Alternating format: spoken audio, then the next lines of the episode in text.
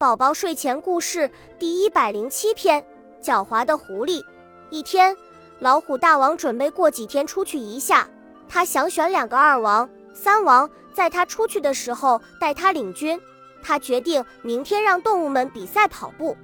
比赛的前一天，狐狸跑到小兔家去，对兔子妹妹说：“妹妹，我劝你放弃吧，不然，如果你当了二王、三王。”狮子大哥会吃了你的。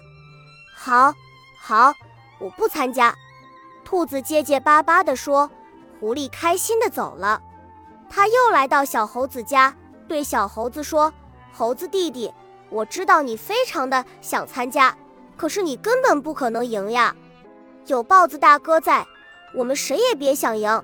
你还是放弃吧。”哦，那我不参加了。小猴子失落地说。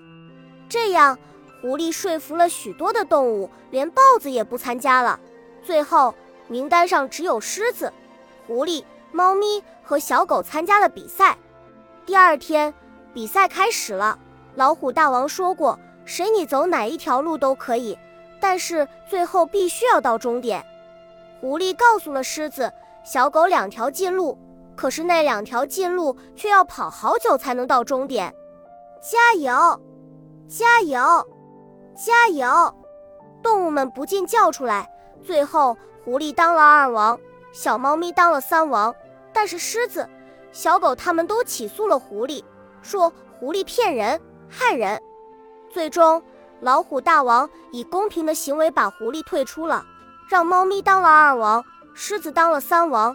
可是温柔的猫咪却说：“我想让狮子哥哥当二王，我当三王，可以吗？”可以呀，老虎大王说道。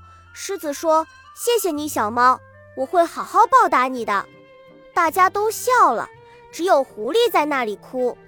我们要学习可爱善良的小猫咪，千万不要学狡猾的狐狸，这就是狐狸的下场。你喜欢吗？